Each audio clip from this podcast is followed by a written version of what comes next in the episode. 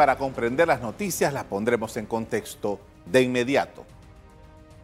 El fin de semana, el gobierno panameño informó que el Grupo de Acción Financiera de Latinoamérica reconoció cuatro recomendaciones presentadas por Panamá, lográndose el cumplimiento de 38 de los 40 requerimientos que exige el organismo internacional para sacar al país de la lista gris.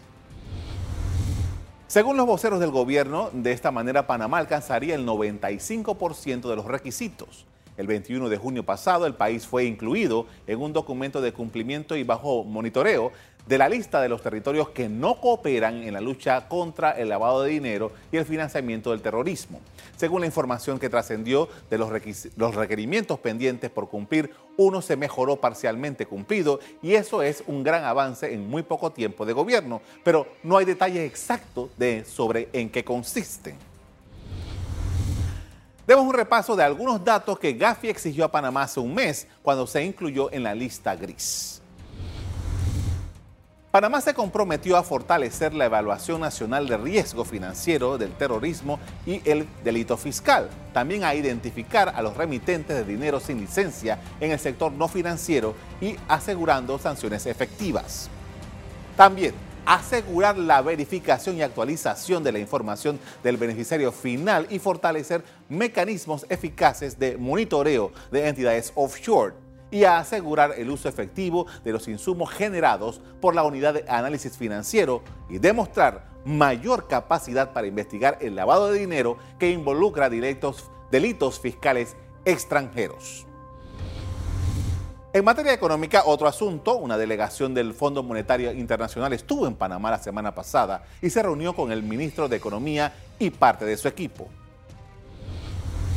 Según información emanada del propio Ministerio de Economía y Finanzas, la misión del FMI reiteró que Panamá permanece entre las economías más dinámicas de América Latina, siendo sólidos los aspectos fundamentales de la economía panameña. El jefe de la misión, Alejandro Santos, observó el límite del déficit para el sector público no financiero, que la ley establece que no puede pasar del 2%, que pudo haberse alcanzado en la mitad del año y existe el riesgo de que al final de 2019 llegue al doble, por lo que pidió al gobierno hacer los ajustes necesarios para cumplir con la ley de responsabilidad fiscal. La misión concluyó que la recuperación económica ha sido más lenta de lo anticipado y eso les ha obligado a reducir las expectativas de crecimiento de este 2019 a 5% en lugar de 6% estimado en la visita realizada en febrero pasado. El FMI considera que el PIB real creció a una tasa anual de 3.1% en el primer trimestre de 2019 en comparación al 4% en el mismo periodo del año anterior y lo atribuye al debilitamiento de la construcción y los servicios. Los datos más recientes apuntan a una continuación de una recuperación lenta, indicaron los representantes del organismo.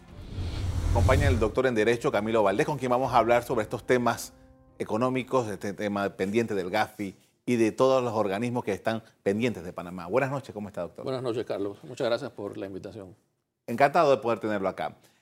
Doctor, tenemos este fin de semana, el gobierno dice, estamos, seguimos avanzando, parece que su expectativa es que podamos estar eh, fuera de la lista gris antes del periodo en que se van a revisar estas cosas, me da la impresión de que eso es lo que quieren, pero hay cosas que tenemos que hacer, que hacer efectivamente, más allá que hacer leyes y, normas, etc., que es cumplir con las cosas que nos están pidiendo. Su evaluación. Efectivamente, el viceministro de Economía, David Sayed, en estos días anunció que se habían reconocido algunos avances eh, dentro del tema de la GAFI eh, por la República de Panamá y que tenemos ya de las 40 recomendaciones alrededor de 37, 38 cumplidas. Eh, y efectivamente, luego de haber visto o analizado el informe, el problema está eh, realmente es en el sector de los sujetos obligados no financieros, como por ejemplo los abogados, que es el gremio al que yo pertenezco. Eh, el, sector financiero salió bastante bien eh, librado de esa, de esa evaluación, sin embargo el no financiero, donde estamos por ejemplo los abogados, no salió tan bien. Quizás en parte es por lo que tú comentas, de que Panamá siempre en su estrategia, que realmente no nos ha funcionado, de esperar hasta lo último, eh, para entonces hacer los cambios a la legislación, eh, salir de las listas en que nos han incluido en aquel momento. Luego de un tiempo, Panamá nos demuestra que esa legislación que armonizó con los estándares internacionales eh, las puede ejecutar en la práctica, es decir, fiscalizar adecuadamente a los sujetos que debe hacerse, en este caso los no financieros, eh, y no solamente fiscalizarlos, sino sancionarlos y darle seguimiento eh, a, las, a las eh, actuaciones que van fuera del marco legal. y por ahí, por ahí, es donde viene, pienso yo, la cosa. El reclamo, ¿no? Pero, pero un poco para hacernos la, figura completa. Sujetos regulados no financieros, una, una especie extraña si se ve así. ¿De qué estamos hablando exactamente? Bueno, estamos hablando de profesiones como, por ejemplo, los abogados, los contadores públicos autorizados, están también los que venden eh, o distribuyen automóviles, eh, el sector inmobiliario, eh, hasta los notarios creo que forman parte de los sujetos obligados no financieros, que obviamente no están dentro del, marco de las instituciones financieras, como por ejemplo eh, los bancos, las empresas financieras y otras empresas que se mueven dentro del mundo realmente financiero. Creo que hasta las casas de empeño están incluidas. Hasta las casas de empeño están incluidas. Ok, entonces estos grupos, estas, estos profesionales y estas empresas, incluso algunas que manejan mucho efectivo, eh, tienen que cumplir una serie de requisitos para transparentar su actividad y para reportar cualquier situación que se pueda eh, pensar que es un delito, ¿no? que en este caso es el delito de lavado de activos. Exacto. ¿Qué es lo que nos está faltando en ese específico lugar? Bueno, eh, muchas empresas, entre esas las firmas de abogados, eh, nos hemos visto abogados a armar a departamentos de debido cumplimiento, contratar oficiales de cumplimiento y llevar a cabo todas las eh, debidas diligencias que la ley nos exige no solamente para conocer a nuestros clientes, sino saber cómo se desarrolla el negocio de nuestro cliente. Y esas debidas diligencias van mucho más allá de conocer al cliente, sino también de conocer a tus propios em, funcionarios o tus propios empleados. El problema está quizás, está eh, en, como habíamos comentado, en que muchas veces estos sujetos obligados no financieros no eh, fiscalizan o no, eh, ¿cuál es la palabra? Eh, reportan de manera adecuada las transacciones que pueden ser eh, categorizadas como sospechosas. Y obviamente conlleva pues también el tema de que las instituciones del gobierno, dentro de la administración pública, tampoco le da el debido seguimiento, fiscalización a esas transacciones sospechosas. Y me imagino que por ahí va entonces eh, los llamados a atención de la GAFI. no solamente es tener la ley, tener la regulación, la norma, sino que aplicarla efectivamente y mm. entregar la información cuando se debe. Efectivamente. Y por lo menos en el, en el gremio nuestro de los abogados eh, va a conllevar también eh, la, el, primero el, análisis y la discusión para promulgar un par de proyectos de ley más que van encaminados precisamente a poder fiscalizar bien esas transacciones sospechosas eh, y monitorear y fiscalizar por parte de las entidades correspondientes eh, el desarrollo de las actividades de estos sujetos obligados no financieros. ¿no? no tenemos mayor información hasta este momento porque fue solamente un enunciado, pero el gobierno ha dicho, bueno, vamos a sacar a la unidad de análisis financiero de la presidencia de la República lo cual le quita un aspecto político a esta entidad. No sabemos a dónde va a ir ni, qué va, ni cómo va a funcionar. Pero, ¿qué evaluación hace usted sobre esta medida que se ha anunciado? Es, la adecuada. Realmente desde hace muchos años eh, se le recomendó al gobierno de Panamá sacar la UAF del Ministerio de la Presidencia que en los últimos dos gobiernos se mantuvo en la, en la presidencia. De hecho, cuando se estaba discutiendo en las mesas técnicas lo que hoy en día es la ley 23, se le advirtió al Ministerio de Economía y Finanzas que lo recomendable era sacar a la UAF del Ministerio de la Presidencia, pero se mantuvo. Eh, yo creo que hoy día no deberíamos pensar en hacia dónde va o, bajo qué ministerio va a quedar. Yo creo que la UAF debería ser una institución autónoma eh, e independiente eh, con el personal profesional adecuado para poder llevar a cabo su función eh, y separarla del tema político, porque precisamente por no haberla separada del tema político es que hemos tenido los problemas que hoy en día todos sabemos, eh, no solamente con los temas de la GAFI, sino con temas de administración de justicia. Eh, a lo interno del país. Sí, porque hay, he escuchado denuncias o, señalamientos de que no todo lo que sabe la UAF se reporta. No, no todo lo que sabe la UAF se reporta, efectivamente. Eso lo han comentado muchas veces en los medios de comunicación y yo creo que precisamente es por el hecho de que se ha manejado de una manera política o por haberlo mantenido dentro del Ministerio de la Presidencia. A raíz de todo esto, en el 2014 Panamá había entrado también a la, lista gris y se creó una, la Intendencia de Sujetos eh, no financieros o sujetos no financieros. Eso. Y al parecer, eh, esto todavía no termina de despegar. ¿Qué evaluación tiene usted sobre esto? Esto no termina de despegar porque, bueno, primero, nunca antes hubo algo así en Panamá, es de reciente data. Y también porque los sujetos obligados no financieros son miles. Por ejemplo, los abogados, creo que somos ya más de 24 mil abogados. Yo hace un año y pico llevé, eh, a, a una estudiante mía que trabajó conmigo para que sacara su idoneidad y preguntamos por curiosidad y ella iba cerca o ya estaba pasando los 24 mil abogados idóneos en Panamá. Entonces es un problema muy difícil para una institución que está comenzando eh, darle seguimiento a, tantos abogados sin contar eh, otras profesiones como los contadores públicos autorizados, que también son un número importante. Entonces, humanamente, eh, administrativamente es un poco difícil darle seguimiento a todos esos.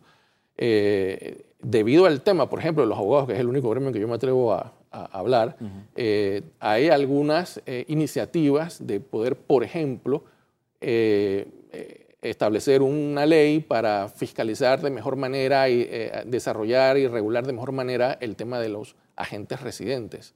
Eh, porque precisamente la Intendencia no se da abasto para poder localizar cuál es el, realmente el domicilio desde donde ejerce eh, los abogados en Panamá, que son más de 24 mil, por lo menos, capaz que son hasta más, y es muy difícil para todos aquellos que son agentes residentes a título personal darle seguimiento a tanto abogado. Entonces, esos son temas que, en algún momento habrá que sentarse en una mesa y discutirlos, aunque yo sé que a muchos colegas no les va a gustar lo que le estoy diciendo ahora mismo, pero por ahí yo creo que es el camino correcto eh, para poder ir saliendo de esta nueva inclusión en la lista gris de la GAFI, que creo que nos han dado 12 meses para, para poder demostrar eh, que volvemos a estar a tono con las con, los requerimientos internacionales. Y parte de esos requerimientos está, pasa por una, algo que Panamá no se ha caracterizado por ser muy eficiente hasta el momento, y es el intercambio directo de información.